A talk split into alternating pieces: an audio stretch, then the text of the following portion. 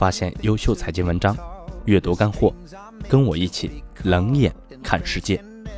我是苟洪翔，欢迎来到苟洪翔读财经。以下是今天的主要内容，我们一起来看。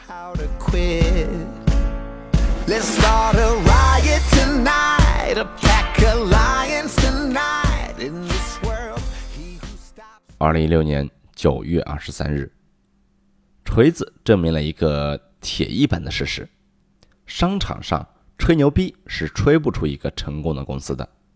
那个说自己跟乔布斯一样伟大的傻逼，现在真成了傻逼。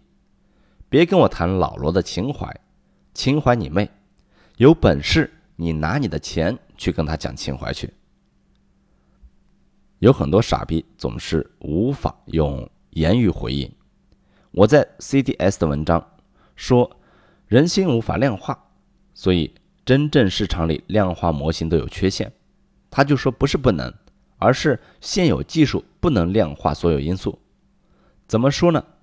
等你真能够量化所有因素了，我还要量化投资干嘛？什么都可以量化了，人类压根不需要金融了，直接共产主义，量化供给，量化吃饭。量化生气情绪跟机器人一样，那你量化存在的价值在哪里？二零一六年九月二十五日，很多人没有看过马克思的《资本论》，就开始大放厥词谈共产主义的弊端，谈马克思主义的危害。说实话，在我看来，这帮傻逼读懂《资本论》的可能性近乎为零，判断的价值就近乎为负数。判断一个事物的前提是充分了解你所批判的事物是怎么一回事儿。如果不具备这个前提，所有的批判都是扯淡。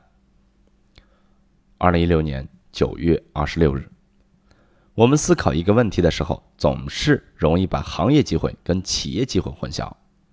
P to P 监管办法出台，有人说行业已死，有事烧纸；有人说行业规范，机会很多。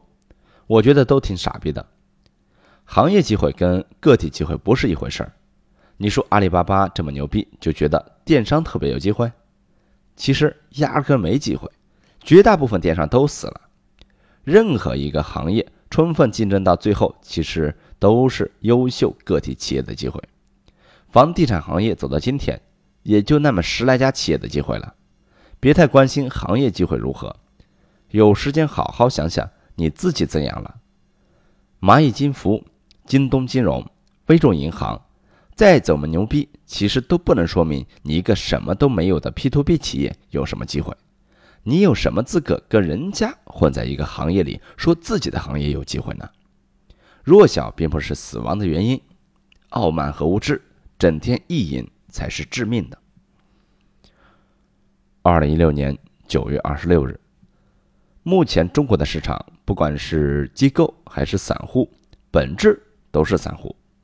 我最近看我朋友圈一堆文章，不管专业还是不专业，都是在攻击证监会扶贫政策，也把 CDS 列为做空工具，就可以看出市场是没有专业人士的，基本的规章制度都不会看，不会研究，基本的金融衍生品都弄不懂，出来上岗做投资，市场。不会是散户市场在怪。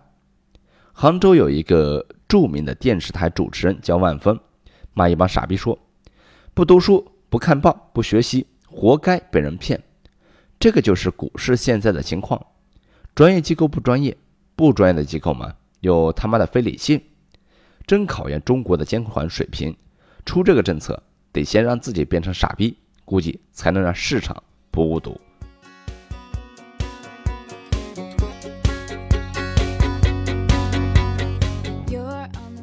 好了，朋友们，以上就是今天的全部内容，感谢您的收听，欢迎大家搜索“苟红祥读财经”，我们下次再见。